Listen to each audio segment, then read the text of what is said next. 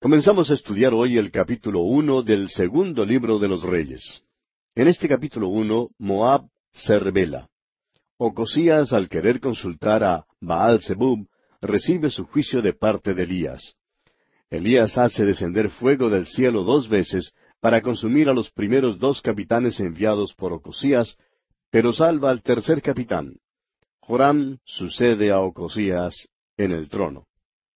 En nuestro último estudio del primer libro de los reyes, vimos que el rey Acab no había muerto en el campo de batalla debido a la buena puntería de algún soldado enemigo. Más aún, vimos que murió sin que nadie apuntara su flecha hacia él. Si usted recuerda el caso, notará que Acab estaba disfrazado como soldado común para no constituir un blanco preferido a las tropas enemigas. Sin embargo, vimos que murió víctima de lo que podríamos calificar como una flecha errante. Lo que pasó es que uno de los soldados, cuando la batalla ya llegaba a su fin, se dio cuenta que todavía le quedaba una flecha sin usar en su aljaba. La sacó entonces, la metió en su arco y al parecer la disparó sin tener la menor idea de dónde iría a parar, ni mucho menos que esa flecha mataría al rey Acab. Ahora, según nuestro lenguaje legal, Quizá diríamos que la muerte de Acab fue un caso de muerte accidental. Sin embargo, estamos seguros que en las actas de Dios esta muerte fue algo providencial. Esta flecha había sido apuntada para cumplir un propósito específico. Y amigo oyente, Dios todavía emplea armas muy primitivas. Él todavía se encuentra en los tiempos del arco y la flecha. Allá en el Salmo 64, versículo 7 leemos, mas Dios los herirá con saeta. De repente serán sus plagas. Hay hombres hoy en día que creen que han evadido la mano de Dios. Y amigo oyente, permítanos decirle que Dios tiene una flecha con el nombre suyo en ella. Y algún día lo encontrará, no importa cuánto trate usted de engañar o encubrir. Esa flecha lo encontrará. Eso fue lo que pasó con Acab. Se cumplió al pie de la letra la profecía de Elías que Acab moriría y que su sangre sería lamida por perros en la misma viña donde había muerto Nabot. También vimos cómo Josafat se equivocó grandemente.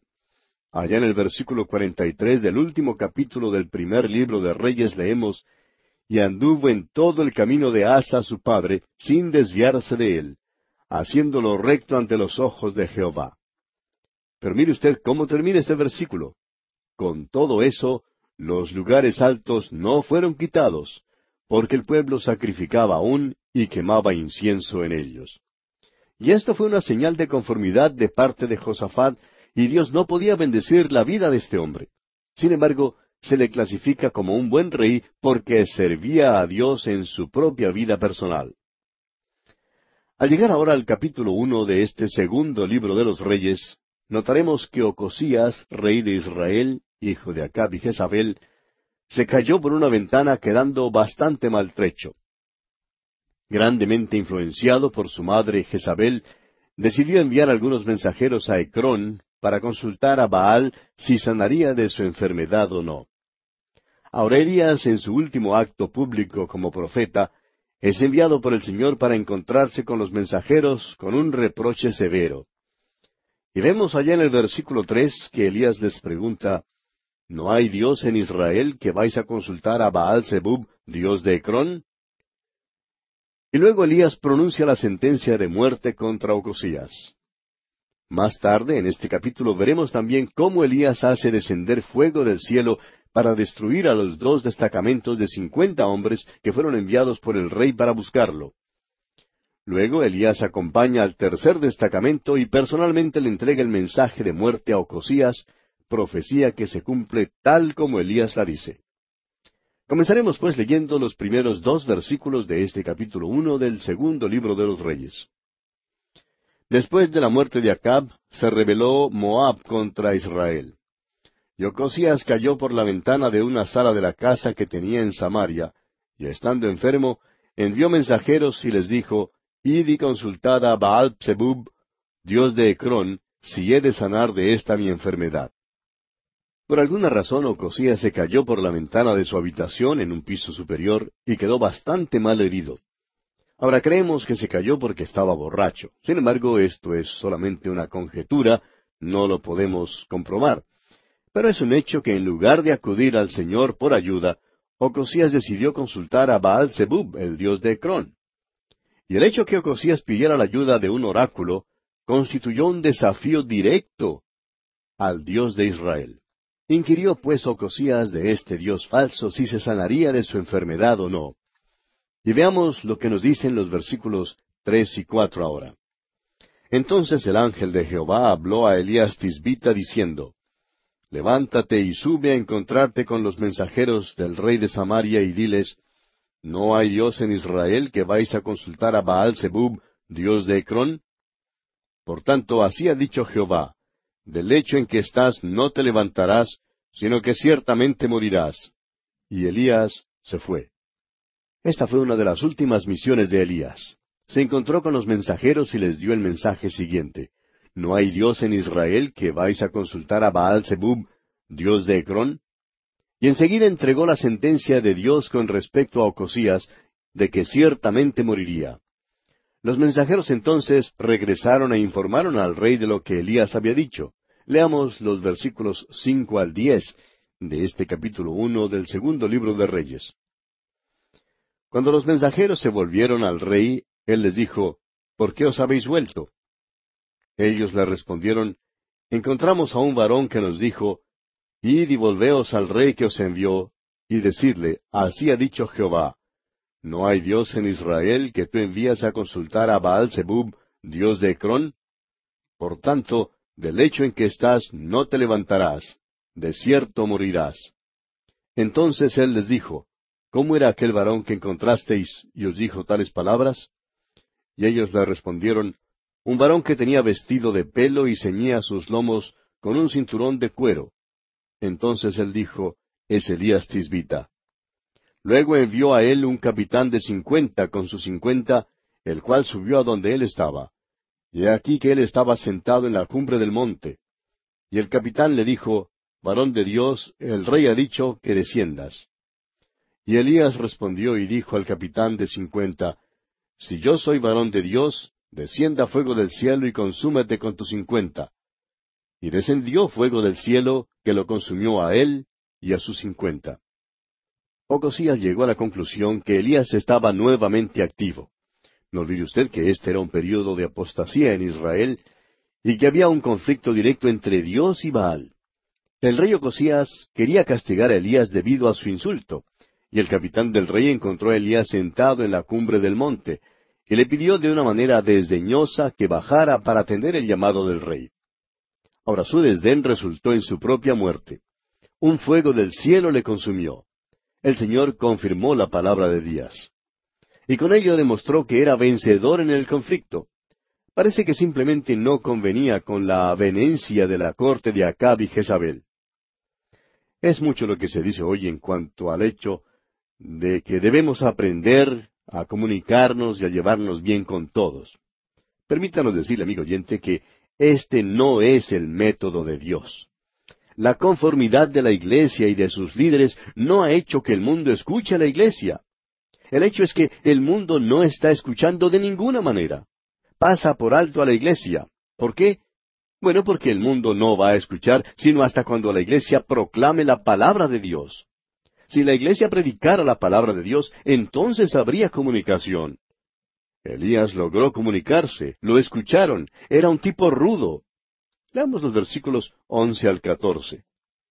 Volvió el rey a enviar a él otro capitán de cincuenta con sus cincuenta, y le habló y dijo, Varón de Dios, el rey ha dicho así, desciende pronto. Y le respondió Elías y dijo, Si yo soy varón de Dios, descienda fuego del cielo y consúmate con tus cincuenta. Y descendió fuego del cielo y lo consumió a él y a sus cincuenta volvió a enviar al tercer capitán de cincuenta con sus cincuenta, y subiendo aquel tercer capitán de cincuenta, se puso de rodillas delante de Elías y le rogó diciendo, Varón de Dios, te ruego que sea de valor delante de tus ojos mi vida y la vida de estos tus cincuenta siervos. He aquí ha descendido fuego del cielo y ha consumido a los dos primeros capitanes de cincuenta con sus cincuenta. Sea estimada ahora mi vida delante de tus ojos. O sea que el rey envió a otro capitán con cincuenta, y él también mandó que Elías bajara de la cumbre del monte. Pero lo que bajó fue fuego del cielo que consumió a ese capitán y a sus hombres. Ahora, viendo esto, el rey Ocosías hizo un tercer intento y envió a otro capitán con sus hombres. Ahora este capitán adoptó una actitud completamente diferente. Note usted que dice que se puso de rodillas delante de Elías y le rogó que bajara a ver al rey. Entonces Dios le indicó a Elías que bajara y pronunciara juicio sobre Ocosías. Leamos los versículos quince al dieciocho ahora de este primer capítulo del segundo libro de los Reyes. Entonces el ángel de Jehová dijo a Elías, Desciende con él, no tengas miedo de él. Y él se levantó y descendió con él al rey. Y le dijo, Así ha dicho Jehová, por cuanto enviaste mensajeros a consultar a Baal Zebub, dios de Cron, ¿no hay Dios en Israel para consultar en su palabra? No te levantarás, por tanto, del lecho en que estás, sino que de cierto morirás. Y murió conforme a la palabra de Jehová que había hablado Elías. Reinó en su lugar Joram, en el segundo año de Joram, hijo de Josafat, rey de Judá, porque Ocosías no tenía hijo. Los demás hechos de Ocosías no están escritos en el libro de las crónicas de los reyes de Israel. Y esto concluye el linaje de Onri y de Acab. Y pasamos ahora al capítulo dos. En este capítulo dos, Elías, apartándose de Eliseo, aparta las aguas del río Jordán con su manto. Elías es arrebatado al cielo en un carro de fuego. Eliseo, apartando las aguas del río Jordán con el manto de Elías, es reconocido como su sucesor. Eliseo sana las aguas malsanas. Los osos destruyen a los muchachos que se burlaron de Eliseo. Este capítulo dos relata el arrebatamiento de Elías. Elías va desde Gilgal a Betel, luego a Jericó y luego al río Jordán, acompañado por Eliseo. Elías promete a Eliseo una doble porción de su espíritu si presencia su partida. Elías golpea las aguas del Jordán con su manto y ambos pasan en seco. Elías se va de él en un carro de fuego y Eliseo lo ve subir al cielo. Eliseo vuelve entonces a pasar el Jordán golpeando las aguas con el manto de Elías. También la fuente de agua en Jericó es purificada. Ahora, a su regreso a Betel, Eliseo se encuentra con un grupo de rufianes y patanes que se burlan de él. El crítico de la Biblia ha hecho escarnio de este incidente, pero parece que el crítico no tiene conocimiento de los hechos. Allá en el versículo 23 de este capítulo 2 del segundo libro de los Reyes, leemos, Después subió de allí a Betel, y subiendo por el camino salieron unos muchachos de la ciudad, y se burlaban de él diciendo, Calvo, sube, calvo, sube. Ahora la palabra muchachos aquí es Naar o Naar en hebreo. Y fue usada en cuanto a Isaac, cuando él tenía veintiocho años de edad. En cuanto a José, cuando él tenía treinta y nueve años. En cuanto a Roboam, cuando él tenía cuarenta años. También fue usada esta palabra en cuanto a los hijos de Isaí, allá en el primer libro de Samuel, capítulo dieciséis, versículo once y a los muchachos hebreos en el libro de Daniel, capítulo uno, versículos cuatro y diecisiete, los cuales tenían por lo menos diecisiete años cuando fueron llevados a Babilonia en su cautiverio. Y también a los sodomitas que atacaron la casa de Lot. Estos muchachos, pues, no eran niñitos de alguna casa cuna. Y en realidad fue Dios más bien que Eliseo quien envió los osos. Dios, amigo oyente, todavía juzga el pecado y la blasfemia. Aquí vemos que esta pandilla de jóvenes se burlaba de Eliseo y se mofaba del arrebatamiento de Elías. Y su irreverencia fue una terrible blasfemia porque atacaba una de las grandes doctrinas de la Escritura, como dice el apóstol Pedro allá en su segunda carta, capítulo tres, versículos tres y cuatro. Dice el apóstol Pedro, sabiendo primero esto, que en los postreros días vendrán burladores, andando según sus propias concupiscencias y diciendo, ¿dónde está la promesa de su advenimiento? Porque desde el día en que los padres durmieron, todas las cosas permanecen así como desde el principio de la creación. El único hecho obvio en este episodio es que Eliseo era calvo. Este capítulo dos nos trae al final de la vida de Elías. Su vida terrenal concluye cuando es arrebatado al cielo en un carro de fuego. luego se presenta Eliseo. Y aunque no sabemos mucho en cuanto a Eliseo, sí sabemos que había sido enviado por Dios. Muchas veces en nuestro pensamiento, Eliseo es eclipsado por Elías. Pero no debe serlo, especialmente siendo que en realidad Eliseo hizo más milagros que los que hizo Elías. Pero Eliseo era del todo diferente a Elías. Elías era un hombre más bien para el público. Eliseo, por otra parte, ministraba personalmente a individuos. Y siendo entonces que su ministerio fue mayormente de esta índole, no fue tan excitante ni tan eh, dramático, pudiéramos decir, como el ministerio de Elías. Comencemos pues leyendo los primeros cuatro versículos de este capítulo dos del segundo libro de Reyes. Aconteció que cuando quiso Jehová alzar a Elías en un torbellino al cielo, Elías venía con Eliseo de Gilgal. Y dijo Elías a Eliseo, Quédate ahora aquí, porque Jehová me ha enviado a Betel. Y Eliseo dijo, Vive Jehová y vive tu alma, que no te dejaré. Descendieron pues a Betel. Y saliendo a Eliseo los hijos de los profetas que estaban en Betel le dijeron, ¿Sabes que Jehová te quitará hoy a tu señor de sobre ti? Y él dijo, Sí, yo lo sé, callad. Y Elías le volvió a decir, Eliseo, quédate aquí ahora, porque Jehová me ha enviado a Jericó. Y él dijo, Vive Jehová y vive tu alma, que no te dejaré. Vinieron pues a Jericó. Ya ve usted que Elías trata de lograr que Eliseo se quede. Pero Eliseo no quería dejar a Elías porque él sabía que Elías se iría ese día de la tierra. Y Eliseo quería estar presente cuando el Señor se lo llevara. Continuemos ahora con el versículo cinco de este capítulo dos del segundo libro de los Reyes. Y se acercaron a Eliseo los hijos de los profetas que estaban en Jericó y le dijeron, ¿Sabes que Jehová te quitará hoy a tu Señor de sobre ti? Él respondió, Sí, yo lo sé. Callad. Ahora lo interesante es que los hombres hoy en día están acudiendo a toda clase de personas y lugares para obtener información. Esta es la época cuando los ortílegos y los que trafican con el zodíaco y lo oculto están ofreciendo muchas sugerencias. Los hombres están acudiendo a todo y a todos, excepto a Dios. Pero amigo oyente, usted no recibirá ninguna otra información adicional al acudir a estas cosas que lo que recibirá si acude directamente a Dios. Note usted que los hijos de los profetas aquí tenían la información de que Elías iría a partir ese día. Pero Eliseo ya lo sabía. Es decir, que ellos no pudieron decirle nada a Eliseo que él ya no lo supiera.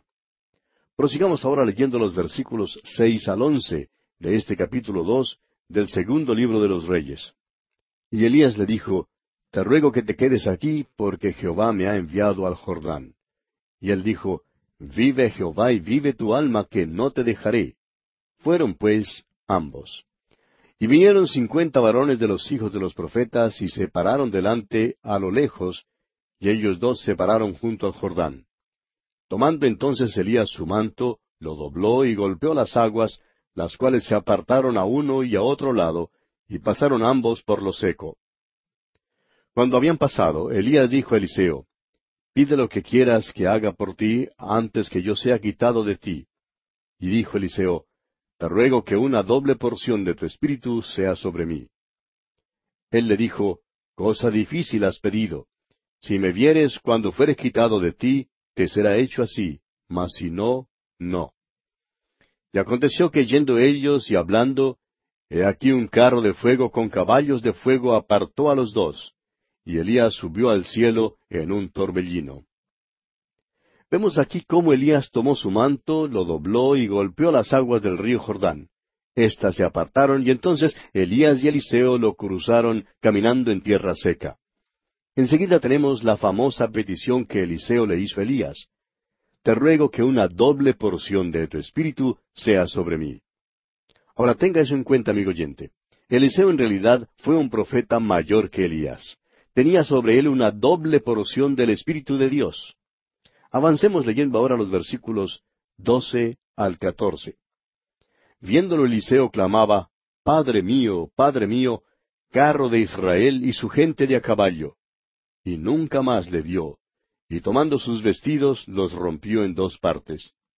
Alzó luego el manto de Elías que se le había caído, y volvió, y se paró a la orilla del Jordán. Y tomando el manto de Elías que se le había caído, golpeó las aguas y dijo, ¿Dónde está Jehová, el Dios de Elías?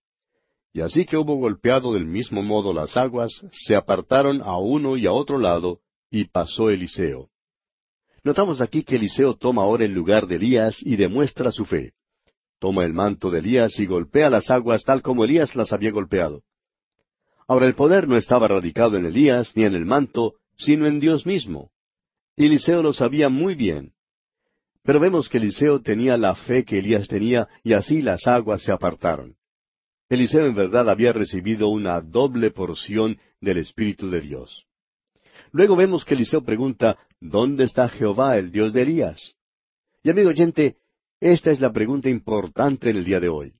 En lugar de acudir a los hombres o a las mujeres o métodos o a algún todo para buscar ayuda, como lo hace tanta gente, ¿por qué no acude usted, amigo oyente, a Jehová el Dios de Israel?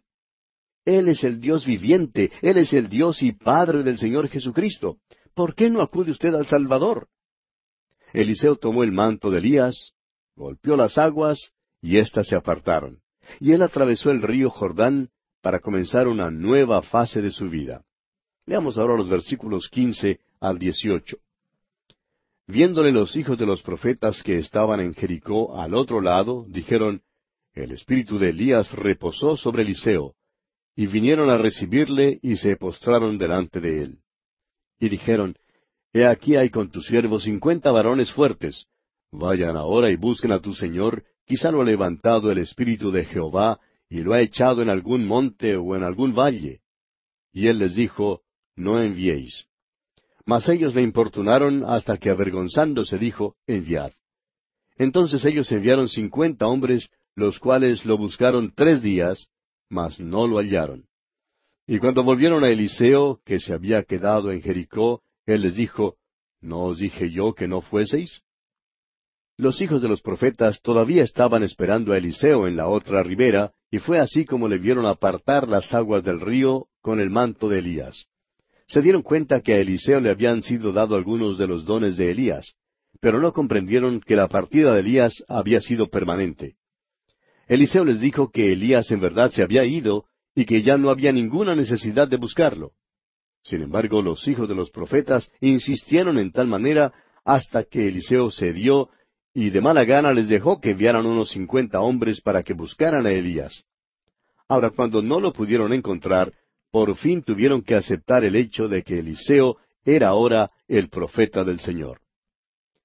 Ahora, después que los hijos de los profetas buscaron a Elías y no lo pudieron encontrar, los hombres de la ciudad de Jericó se acercaron a Eliseo con un problema. Leamos los versículos 19 al 22 de este capítulo 2 del segundo libro de los Reyes.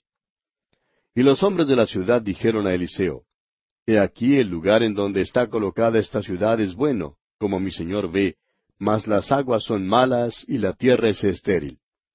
Entonces él dijo, Traedme una vasija nueva, y poned en ella sal. Y se la trajeron. Y saliendo él a los manantiales de las aguas, echó dentro la sal y dijo, Así ha dicho Jehová, Yo sané estas aguas, y no habrá más en ellas muerte ni enfermedad.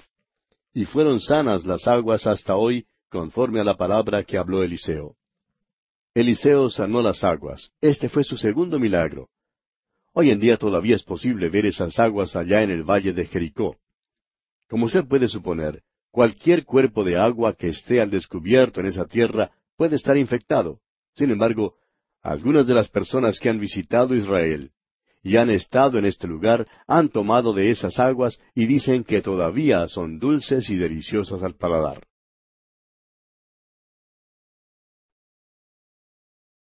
Continuamos estudiando hoy el capítulo dos del segundo libro de Reyes. Y en nuestro programa anterior vimos el traslado de Elías y cómo Eliseo tomó el lugar de Elías y mostró su fe. Vimos también que recibió una doble porción del Espíritu de Dios. Y los hijos de los profetas que todavía estaban esperándole en la otra ribera del río Jordán, vieron cómo Eliseo apartó las aguas del río Jordán con el manto de Elías. Y se dieron cuenta que a Eliseo le habían sido dados algunos de los dones de Elías, pero no comprendieron que la partida de Elías había sido permanente. Eliseo les dijo que Elías en verdad se había ido y que ya no había necesidad de buscarle. Sin embargo, los hijos de los profetas insistieron hasta el punto que Elías cedió y de mala gana les dejó enviar a unos cincuenta hombres a que buscaran a Elías. Pero cuando no lo pudieron encontrar, tuvieron por fin que aceptar el hecho de que Eliseo era ahora el profeta del Señor. Luego vimos que los hombres de la ciudad de Jericó se acercaron a Eliseo con un problema. Resulta que las aguas de su ciudad eran malas y la tierra era estéril. Eliseo entonces ordenó que le trajeran una vasija nueva llena de sal y se la trajeron. Y salió él entonces a los manantiales de las aguas y echó dentro la sal diciendo, Así ha dicho Jehová, yo sané estas aguas y no habrá más en ellas muerte ni enfermedad. Y fueron sanas las aguas hasta hoy conforme a la palabra que habló Eliseo. Y dijimos que este fue el segundo milagro de Eliseo. Y hoy en día todavía se puede ver esas aguas allá en el valle de Jericó. Aquellos que han tenido la oportunidad de visitar este punto y han podido probar las aguas, dicen que el agua de allí todavía es dulce y deliciosa al paladar. Ahora, después de todo esto, sucedió un incidente que ha sido criticado más que cualquier otra cosa que aparece en las páginas de las Escrituras.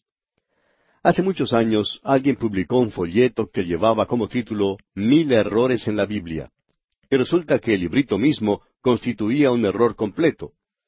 Y el incidente que vamos a tratar ahora figuraba entre los supuestos errores que mencionaba este librito. Leamos pues los versículos 23 al 25 de este capítulo 2 del segundo libro de los Reyes. Después subió de allí a Betel, y subiendo por el camino salieron unos muchachos de la ciudad, y se burlaban de él, diciendo, Calvo, sube, calvo, sube. Y mirando él atrás los vio, y los maldijo en el nombre de Jehová. Y salieron dos osos del monte, y despedazaron de ellos a cuarenta y dos muchachos. De allí fue al monte Carmelo, y de allí volvió a Samaria. Los enemigos de la palabra de Dios señalan con gozo este incidente. Los críticos encuentran gran satisfacción y encanto en señalar cuán terrible fue la matanza de estos pobres muchachos. Eliseo regresaba, después de contemplar el traslado de Elías al cielo, por una carroza de fuego. Algunos de los estudiantes teólogos de aquel entonces dudaron si Elías en verdad había sido arrebatado o no. Creían que el Señor lo había llevado a las montañas, y que lo había arrojado quizá contra las rocas en algún lugar. ¿Qué opinión tan peculiar tenían ellos de Dios? Pero Eliseo por fin convino en dejar que los profetas buscaran a Elías. Y claro que no lo pudieron encontrar, de modo que Eliseo prosiguió su camino. Ahora, de seguro que ya había llegado al conocimiento del pueblo la noticia en cuanto a lo que había ocurrido. Y al subir Eliseo hacia Betel, la Biblia nos dice que unos muchachos se burlaban de él. Vemos que entonces Eliseo los maldijo en el nombre del Señor y que dos osos salieron del monte y mataron a cuarenta y dos muchachos. Ahora, no solamente los críticos, sino también muchos creyentes sinceros han tropezado con esta porción de las Escrituras. El escarnecedor dice, por ejemplo, no me diga que Dios destruiría a unos muchachos de esa manera. Por otra parte, y a primera vista, lo que se registra aquí parece contradecir otras porciones de la Escritura. En primer lugar, necesitamos reconocer que cuando entramos en el mundo, nuestras mentes humanas son más o menos neutrales. Son neutrales sobre prácticamente todo asunto, excepto el rasgo innato que todos poseemos de tender a la rebelión contra Dios. El hombre tiene un prejuicio ingénito contra Dios. El hombre natural es, en primer lugar, escéptico en cuanto a todo lo que aparece en la Biblia los hombres están dispuestos a creer a casi cualquier persona menos a Dios. Si usted no lo cree, fíjese cuántos son engañados por casi cualquier cosa que tenga la apariencia o el nombre de científico. Un hombre, por ejemplo, puede presentarse en la pantalla de televisión, vestido de un saco blanco y llevando anteojos de nariz, y si hace una declaración en cuanto a algún enjuague o desodorante o, o crema de dientes, es más que seguro que todo el mundo saldrá para comprarlo, porque tiene la impresión de que es científico. Pues bien, eso revela la naturaleza del hombre. Permítanos ahora unos cuantos minutos para contestar la pregunta en cuanto a este problema. Elías ahora había sido reemplazado por Eliseo. Y Eliseo en muchas maneras fue mayor que Elías. Ahora esto sin duda será una sorpresa para muchos que consideran que Elías es uno de los más grandes profetas y posiblemente uno de los testigos que algún día regresarán a la tierra durante la tribulación, como lo vemos allá en el capítulo once de Apocalipsis. También, si usted quiere comparar a estos dos hombres, de acuerdo con los milagros que hicieron, tendrá que llegar a la conclusión que Eliseo hizo más milagros que los que hizo Elías. Notará asimismo que Eliseo fue un hombre mucho más manso y benigno que Elías. Eliseo en el principio de su ministerio era un hombre todavía joven. Notemos ahora que en esta ocasión regresaba de más allá del Jordán, donde Elías había sido arrebatado al cielo en un carro de fuego. Las noticias de este evento ya se habían divulgado rápidamente por toda esa región. Al regresar Eliseo desde Betel, ya había muchos que sabían lo que había ocurrido. Probablemente la agencia de noticias ya había hecho un buen trabajo en difundir estas noticias en cuanto a Elías. Suponemos que quizá el periódico La Antorcha de Betel imprimió la noticia con grandes titulares en la primera página acerca del profeta y el carro de fuego. Ahora, la Antorcha no estaba dispuesta a confirmar la historia, pero sí informó que había quienes habían sido testigos presenciales en el lugar del evento. Ahora, Betel significa casa de Dios. Fue mencionado primero por Abraham y luego por Jacob. Sin embargo, Betel no continuaba existiendo en conformidad con su nombre. Recordará usted que en los tiempos de la división del reino, Jeroboam puso uno de los becerros de oro en Betel para que el pueblo pudiera adorar allí, y así no tuviera que subir más a Jerusalén para adorar. También en Betel había una escuela para los falsos profetas. Claro es que era sólo una imitación de la escuela de los profetas en Judá. Pero fue en este ambiente donde se criaron los hijos de Betel eran impíos y no tenían ninguna educación. No había disciplina en sus hogares. Creemos que Betel era muy semejante a cualquiera de las grandes urbes de hoy en día, donde hay casi total indiferencia hacia Dios y el conocimiento de su voluntad. Ahora fíjese una vez más en el versículo 23, porque de seguro que alguien dirá, espere un momento, usted no está contestando la pregunta. Pues bien, amigo oyente, vamos a contestarla. Leamos una vez más este versículo 23 del capítulo dos del segundo libro de Reyes. Después subió de allí a Betel, y subiendo por el camino, salieron unos muchachos de la ciudad y se burlaban de él diciendo, Calvo, sube, calvo, sube. Dice, después subió de allí a Betel. Eso es lo que dice aquí. Y luego, es obvio aquí que algunos muchachos habían salido de la ciudad. Ahora, la opinión aceptada por muchos que leen este pasaje es que estos eran unos niños preciosos. Y todos nosotros, claro está, nos enternecemos por los niños. Los que tenemos nietecitos sabemos cómo son, y a veces nos resulta muy difícil no darles todo lo que nos piden, porque poseen una llave muy especial de nuestros corazones. Al leer esta porción de la Escritura, uno queda enternecido. Y si usted cree que estos muchachos que se menciona aquí son eh, párvulos primarios o de una edad eh, eh, intermedia, tendremos que admitir entonces que Eliseo fue algo cruel porque lo que sucedió sería contrario a todo lo demás en la Escritura. Por ejemplo, vemos que el Señor Jesús dijo allá en el capítulo 19 del Evangelio según San Mateo, versículo 14, Dejad a los niños venir a mí, y no se lo impidáis, porque de los tales es el reino de los cielos. Y al leer la Biblia usted descubrirá a través de todas sus páginas el tierno cuidado de Dios por los pequeñuelos. Ahora, ¿recuerda usted allá en Cades Barnea, en el capítulo catorce de Números? Los hijos de Israel rehusaron entrar en la tierra dando esta excusa y diciendo allá en el versículo tres, ¿Y por qué nos trae Jehová esta tierra para caer a espada y que nuestras mujeres y nuestros niños sean por presa? ¿No nos sería mejor volvernos a Egipto? Esta fue la excusa que dieron los hijos de Israel para no entrar en la tierra prometida. Creían que sus pequeñitos se hallarían en peligro. Pero Dios les dijo, debisteis haber entrado en la tierra, debisteis haberme creído, creísteis que yo no cuidaría de tus pequeños. Bueno, vosotros no entraréis entonces en la tierra prometida. Y en los versículos treinta y uno y treinta y dos de ese mismo capítulo catorce de Números, leemos que Dios les dice, Pero a vuestros niños, de los cuales dijisteis que serían por presa, yo los introduciré y ellos conocerán la tierra que vosotros despreciasteis. En cuanto a vosotros, vuestros cuerpos caerán en este desierto. Francamente, la palabra muchachos aquí no debe ser traducida de esa manera. Usted encontrará esta misma palabra hebrea usada en otros lugares de las Escrituras, y no se refiere a muchachos como nosotros pensamos eh, en muchachos o niñitos pequeñitos. Por ejemplo, en el primer libro de los Reyes, capítulo 12, versículo ocho, leemos así. Pero él dejó el consejo que los ancianos le habían dado, y pidió consejo de los jóvenes que se habían criado con él y estaban delante de él. Este versículo está hablando del tiempo cuando Roboam dejó la sabiduría de los ancianos sabios y consultó con los jóvenes que se habían criado con él. Y la palabra que se traduce aquí, jóvenes, es la misma palabra que se traduce para muchachos aquí en el capítulo dos, versículo veintitrés de este segundo libro de los Reyes. Estamos seguros que nadie cree que Roboam consultara los asuntos del reino con muchachos o niñitos de menor edad.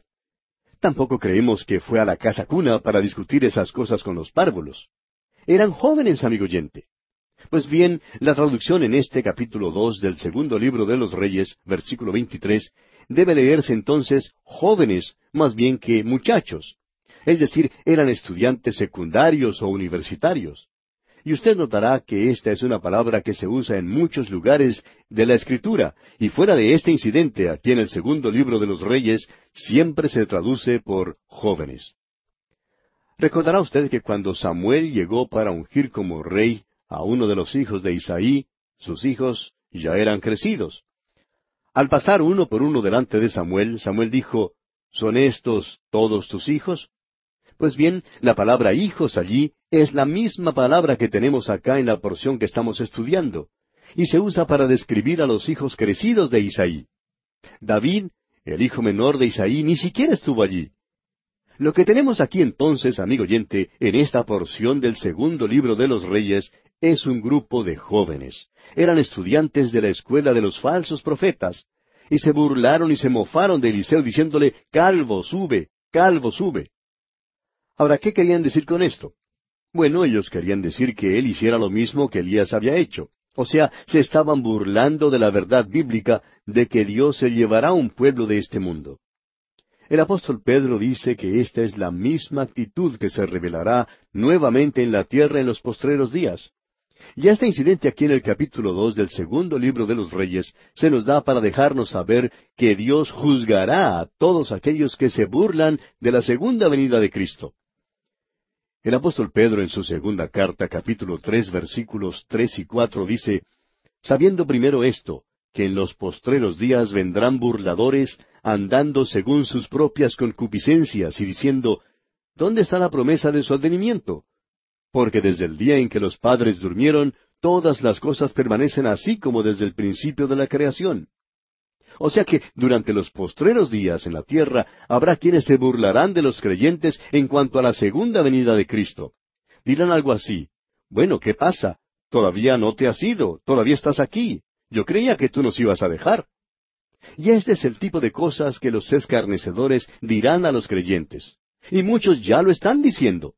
¿Dónde está la promesa de su venida? Por esto, amigo oyente, debemos tener cuidado hoy en día en cuanto a la manera en que predicamos acerca de la segunda venida de Cristo. No debemos ser fanáticos en cuanto al tema. Debemos tratarlo con cuidado, aun de la manera en que la palabra de Dios lo trata. De modo que el segundo libro de los reyes es simplemente una ilustración del juicio que vendrá sobre aquellos que se burlarán del regreso de Cristo a la tierra. Y es un juicio terrible. Ahora dice aquí en el versículo 24, y mirando él atrás los vio y los maldijo en el nombre de Jehová. Es cosa terrible que un predicador niegue la deidad de Cristo y la obra que él hizo en su primera venida. Es igualmente terrible burlarse de la segunda venida de Cristo. Se expone a un juicio muy certero y severo. Ahora, ¿notó usted que estos jóvenes llamaron a Eliseo calvo? Y esto nos dice algo en cuanto a este hombre. Sabemos entonces que no era un hombre de pelo largo, sino que era calvo. Y le dijeron, ¿por qué no te vas tú también como se fue Elías? O sea que se burlaron de una gran verdad bíblica. La palabra de Dios tiene mucho que decir en cuanto al juicio. Por eso, amigo oyente, necesitamos comprender los hechos aquí. Cuando usted entiende lo que realmente se enseña en esta sección, no hay nada aquí que sea ajeno a lo demás de las Escrituras. Y en casos como este, estoy totalmente de acuerdo con el tratamiento extremo. Eliseo pronunció una maldición sobre ellos. Y aquí Eliseo suena como Elías. También suena como el Señor Jesucristo cuando dijo allá en el capítulo once, versículo veintiuno del Evangelio según San Mateo, Ay de ti, Corazín, ay de ti, Bethsaida. Porque si en Tiro y en Sidón se hubieran hecho los milagros que han sido hechos en vosotras, tiempo ha que se hubieran arrepentido en silicio y en ceniza.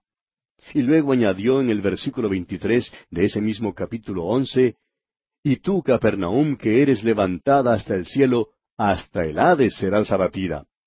Eso es juicio, amigo oyente. Al apóstol Pablo le fue posible volverse al soldado que le había herido y decirle, Dios te golpeará a ti, pared blanqueada, allá en el capítulo 23 de los Hechos de los Apóstoles, versículo 3. Y en estos casos, amigo oyente, no se trata de la ira vengativa de Pablo ni de Eliseo. Leamos la última parte del versículo 24 y también el versículo 25 de este capítulo 2 del segundo libro de Reyes. Dice así, Y salieron dos osos del monte y despedazaron de ellos a cuarenta y dos muchachos. De allí fue al monte Carmelo y de allí volvió a Samaria. O sea que Eliseo no fue el responsable de que los osos despedazaran a los que se habían burlado de él. Y si es que usted, amigo oyente, quiere ser escarnecedor, pues entonces tendrá que culpar a Dios mismo. Vivimos en unos tiempos cuando hay mucho subterfugio en nuestro sistema legal. La falta de ejecución de la ley por parte de algunos jueces es realmente un escándalo. Y ha resultado en desorden en muchos países de nuestra América. Ha resultado hasta en el crimen, cuando algunos se han atrevido a actuar impunemente y dar muerte con armas de fuego a los agentes de la policía. Ahora no se puede caminar con seguridad por las calles. Las mentes de casi todos los habitantes han sido adoctrinadas en el sentido de que la justicia nunca alcanzará a los culpables. ¿Cuándo nos despertaremos, amigo oyente? Cuando hay esta clase de cosas, es necesario el juicio severo e inmediato. En cierta ocasión, un abogado destacado hablaba privadamente con un grupo de hombres, y les decía que algunos de los jóvenes violadores de la ley deben ser sacados y flagelados públicamente como solía hacerse en los tiempos pasados. Dijo que si se hiciera así, acabarían con mucho del desorden que existe ahora. Y permítanos decirle, amigo oyente, que después que estos osos que se menciona aquí en el capítulo dos del segundo libro de los Reyes concluyeron su trabajo, nadie más de Betel se atrevió a burlarse de Eliseo. De eso estamos seguros. Y así, amigo oyente, concluimos nuestro estudio del capítulo dos del segundo libro de Reyes. Llegamos ahora al capítulo tres. En este capítulo tenemos el reino de Joram, la rebelión de Mesa. Eliseo obtiene agua y promete victoria para Joram y su ejército. Los moabitas son vencidos, el rey de Moab pone fin al sitio al sacrificar a su hijo mayor. Ahora el rey Ocosías, hijo de Acab, no tenía hijo propio que fuese su sucesor, y por tanto su hermano Joram reina después de él. Moab se rebela contra Israel. Josafat se une con Joram para hacer la guerra a Moab. Y una vez más, Josafat pide un profeta de Jehová. Ahora al principio Eliseo rehúsa, pero consiente en servirle debido a la presencia de Josafat. Eliseo anuncia que Dios les dará agua, algo que necesitaban urgentemente, y predice entonces la victoria sobre Moab, la cual les fue dada. En cuanto a esta sección debemos confesar que la encontramos un poco eh, pesada, por decirlo así. Sin embargo, deseamos comentar solo una o dos cosas que tuvieron lugar en este capítulo. Leamos los primeros tres versículos de este capítulo tres del segundo libro de los Reyes. Joram, hijo de Acab, comenzó a reinar en Samaria sobre Israel el año dieciocho de Josafat, rey de Judá, y reinó doce años. E hizo lo malo ante los ojos de Jehová, aunque no como su padre y su madre, porque quitó las estatuas de Baal que su padre había hecho. Pero se entregó a los pecados de Jeroboam, hijo de Nabat, que hizo pecar a Israel, y no se apartó de ellos. Joram era hijo de Acab y Jezabel, y sucesor de su hermano Ocosías, quien murió sin tener hijos no pecó como Acab había pecado, pero violó el pacto porque dice aquí que se entregó a los pecados de Jeroboam. Leamos ahora los versículos cuatro y cinco. Entonces Mesa, rey de Moab, era propietario de ganados, y pagaba al rey de Israel cien mil corderos y cien mil carneros con sus vellones. Pero muerto Acab, el rey de Moab se rebeló contra el rey de Israel. Mesa, el rey de Moab, se encontraba en un estado de servidumbre para con Israel y estaba obligado a pagarle tributo. Cuando Acab murió, Moab trató de recobrar su libertad. El rey Mesa se rebeló rehusando pagar el tributo. Joram por eso juntó a sus tropas para insistir en cobrar el tributo que se le debía. Leamos ahora los versículos seis hasta el diez. Salió entonces de Samaria el rey Joram y pasó revista a todo Israel. Y fue y envió a decir a Josafat, rey de Judá, El rey de Moab se ha rebelado contra mí. ¿Irás tú conmigo a la guerra contra Moab? Y él respondió, Iré, porque yo soy como tú, mi pueblo como tu pueblo, y mis caballos como los tuyos. Y dijo, ¿Por qué camino iremos? Y él respondió, Por el camino del desierto de Edom. Salieron pues el rey de Israel, el rey de Judá y el rey de Edom, y como anduvieron rodeando por el desierto siete días de camino, les faltó agua para el ejército y para las bestias que los seguían. Entonces el rey de Israel dijo, Ah, que ha llamado Jehová a estos tres reyes para entregarlos en manos de los moabitas. Notamos aquí que Joram buscó una alianza con Josafat. Luego trataron de conseguir que viniera Eliseo. Al principio Eliseo no quería venir, pero luego cambió de idea. Continuemos leyendo los versículos once al catorce ahora. Mas Josafat dijo, ¿No hay aquí profeta de Jehová para que consultemos a Jehová por medio de él? Y uno de los siervos del rey de Israel respondió y dijo, Aquí está Eliseo, hijo de Safat, quien servía a Elías. Y Josafat dijo, Este tendrá palabra de Jehová. Y descendieron a él el rey de Israel y Josafat y el rey de Edom. Entonces Eliseo dijo al rey de Israel, ¿Qué tengo yo contigo? Ve a los profetas de tu padre y a los profetas de tu madre. Y el rey de Israel le respondió, No, porque Jehová ha reunido a estos tres reyes para entregarlos en manos de los moabitas. Y Eliseo dijo, Vive Jehová de los ejércitos en cuya presencia estoy, que si no tuviese respeto al rostro de Josafat, rey de Judá, no te mirara a ti ni te viera. Joram, Josafat y Edom andaban buscando a Mesa, rey de los Moabitas, pero se habían quedado sin agua. Ahora Joram culpó a Dios por el desastre que enfrentaban. Pero Josafat le dijo, ¿No hay aquí profeta de Dios para que consultemos a Jehová por medio de él? Parece como si Joram no supiera que Eliseo estaba cerca. Sin embargo, podemos asegurarle, amigo oyente, que Eliseo era muy conocido por su fama, y que uno de los siervos del rey de Israel sabía que él estaba cerca. Eliseo vino, pues, pero si no hubiera sido por la presencia de Josafat, Eliseo no habría respondido a tal impiedad como esa que Joram mostró. Y aquí vamos a detenernos, amigo oyente, porque nuestro tiempo ha concluido ya. Continuaremos, Dios mediante, en nuestro próximo programa.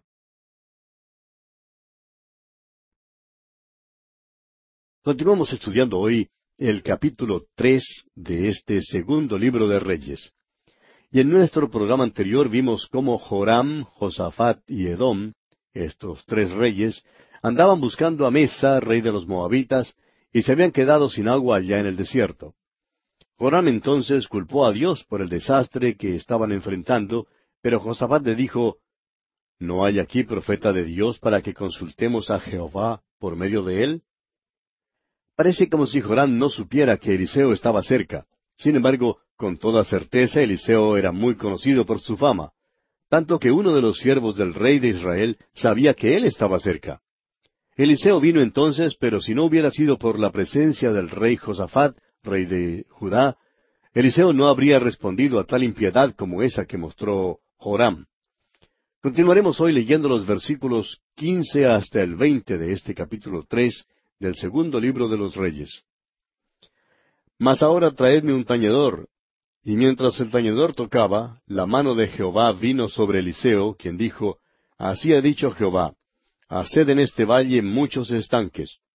Porque Jehová ha dicho así, No veréis viento ni veréis lluvia, pero este valle será lleno de agua, y beberéis vosotros y vuestras bestias y vuestros ganados. Y esto es cosa ligera en los ojos de Jehová. Entregará también a los moabitas en vuestras manos. Y destruiréis toda ciudad fortificada y toda villa hermosa, y talaréis todo buen árbol, segaréis todas las fuentes de agua, y destruiréis con piedras toda tierra fértil. Aconteció pues que por la mañana, cuando se ofrece el sacrificio, he aquí vinieron aguas por el camino de Edom, y la tierra se llenó de aguas. Ahora Dios contestó diciendo que el valle sería lleno de agua, y que los moabitas serían entregados en sus manos. Ellos entonces verían la mano del Señor obrando. Y los versículos 21 al 24 nos dicen, Cuando todos los de Moab oyeron que los reyes subían a pelear contra ellos, se juntaron desde los que apenas podían ceñir armadura en adelante, y se pusieron en la frontera. Cuando se levantaron por la mañana y brilló el sol sobre las aguas, vieron los de Moab desde lejos las aguas rojas como sangre, y dijeron, Esto es sangre de espada. Los reyes se han vuelto uno contra otro, y cada uno ha dado muerte a su compañero. Ahora pues, Moab, al botín. Pero cuando llegaron al campamento de Israel, se levantaron los israelitas y atacaron a los de Moab, los cuales huyeron de delante de ellos, pero los persiguieron matando a los de Moab. Y los versículos siguientes, hasta el veintisiete, final de este capítulo tres, nos dicen lo que hicieron los israelitas y cómo asolaron las ciudades y obtuvieron la victoria final en esta batalla contra los de Moab. Y así concluye nuestro estudio de este capítulo tres del segundo libro de Reyes. Y entramos ahora al capítulo cuatro. En este capítulo cuatro, Eliseo multiplica el aceite de la viuda.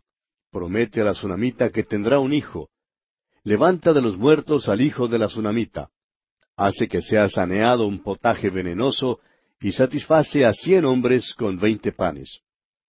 Este capítulo cuatro del segundo libro de los Reyes contiene cinco milagros hechos por Eliseo.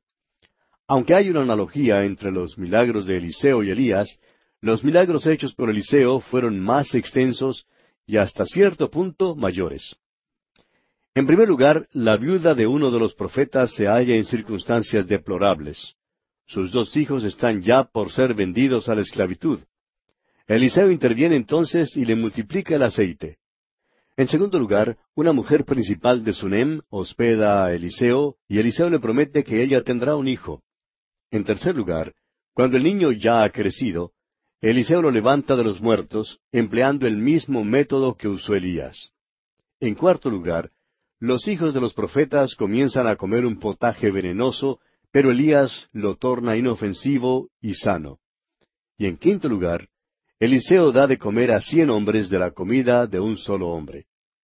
Comencemos pues leyendo los primeros siete versículos de este capítulo cuatro del segundo libro de los Reyes. Una mujer de las mujeres de los hijos de los profetas clamó a Eliseo diciendo, Tu siervo mi marido ha muerto, y tú sabes que tu siervo era temeroso de Jehová, y ha venido el acreedor para tomarse dos hijos míos por siervos. Y Eliseo le dijo, ¿Qué te haré yo? Declárame qué tienes en casa. Y ella dijo, Tu sierva ninguna cosa tiene en casa, sino una vasija de aceite. Él le dijo, Ve y pide para ti vasijas prestadas de todos tus vecinos, vasijas vacías, no pocas. Entra luego y enciérrate tú y tus hijos, y echa en todas las vasijas, y cuando una esté llena, ponla aparte. Y se fue la mujer y cerró la puerta encerrándose ella y sus hijos, y ellos le traían las vasijas, y ella echaba del aceite. Cuando las vasijas estuvieron llenas, dijo a un hijo suyo, Tráeme aún otras vasijas, y él dijo, No hay más vasijas. Entonces cesó el aceite.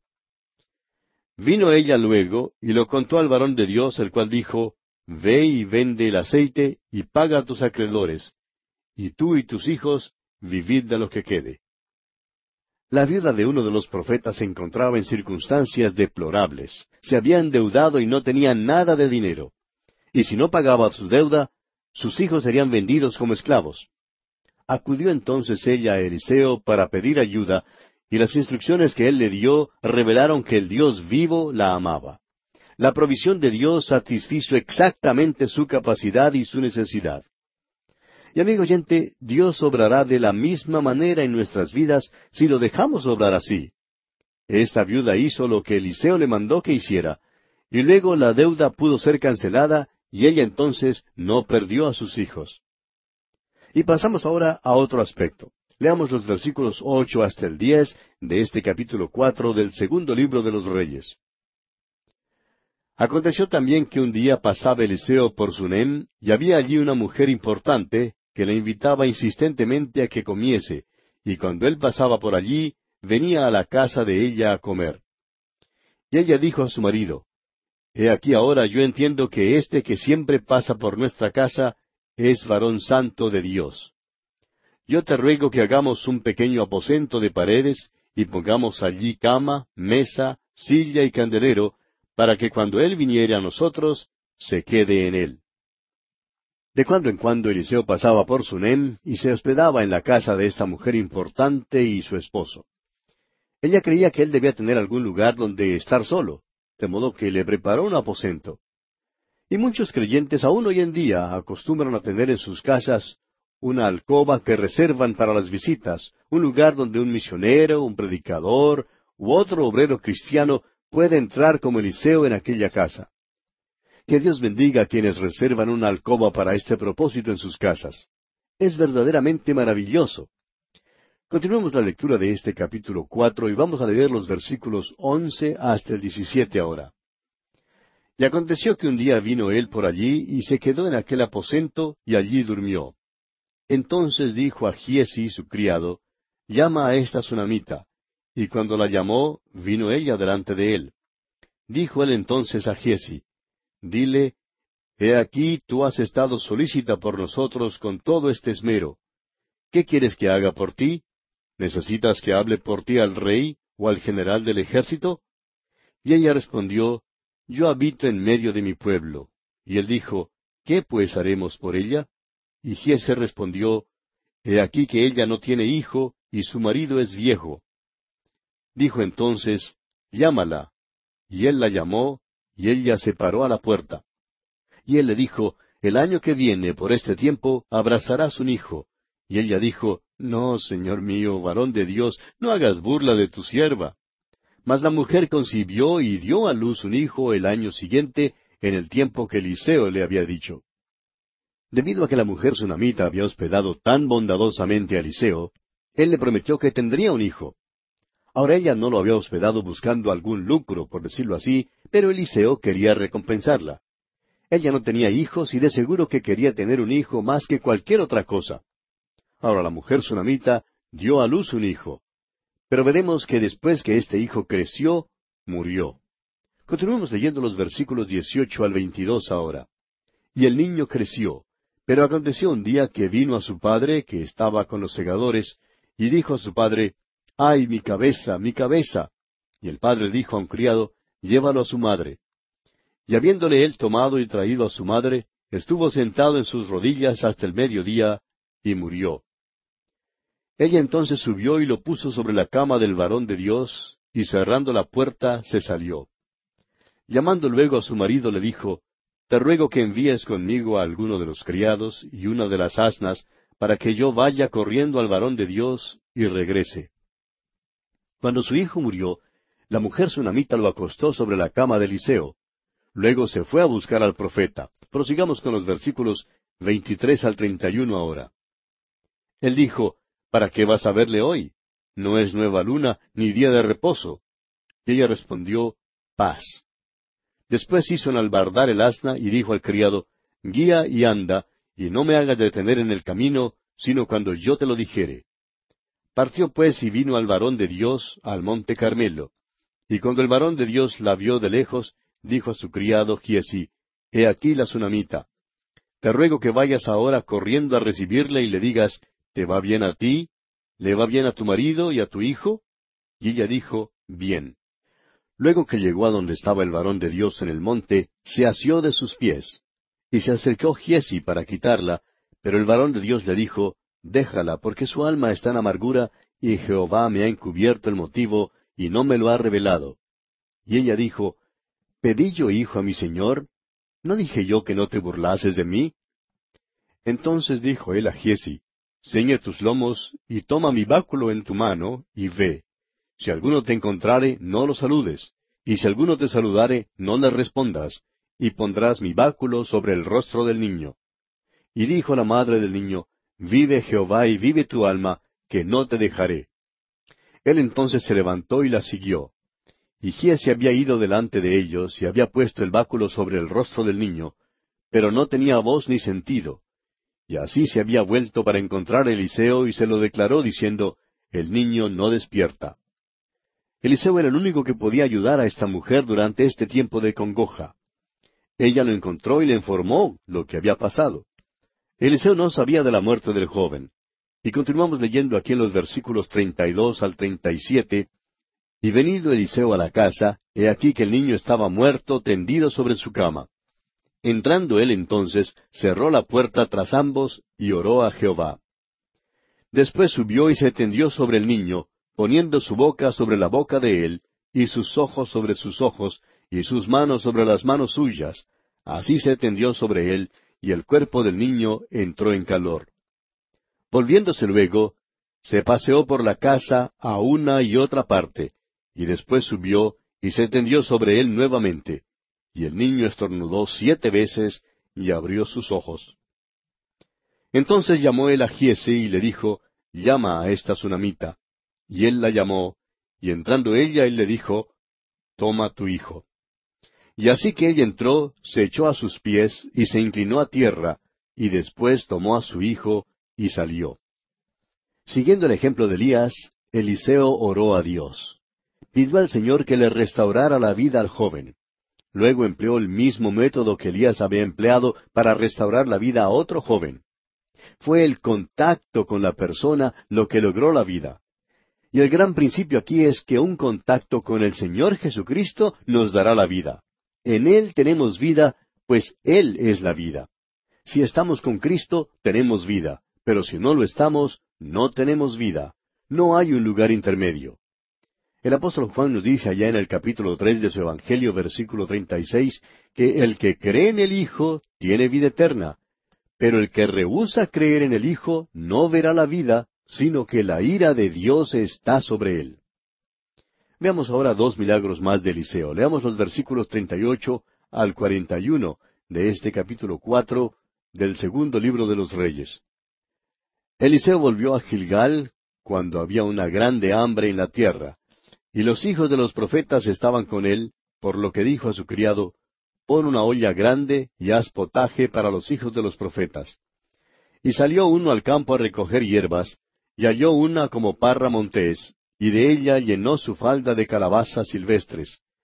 Y volvió y las cortó en la olla del potaje, pues no sabía lo que era.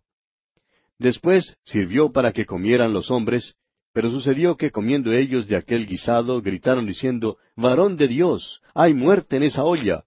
Y no lo pudieron comer. Él entonces dijo, Traed harina.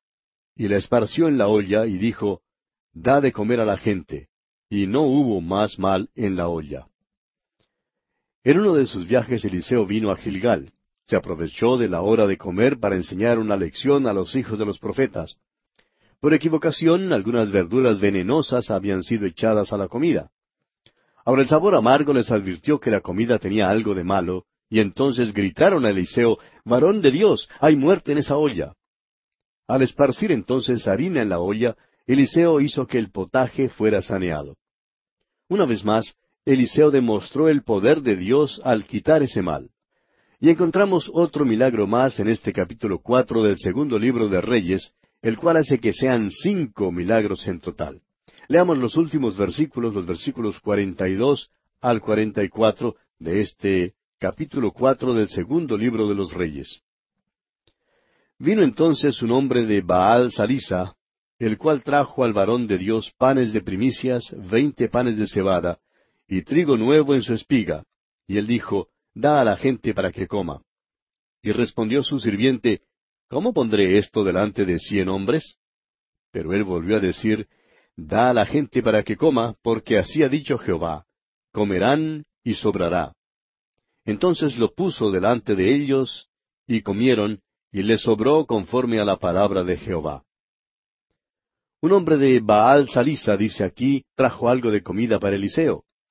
Ahora Eliseo reconoció este regalo de comida del hombre como una provisión del Señor para el pueblo, más bien que exclusivamente para sí mismo y para su siervo.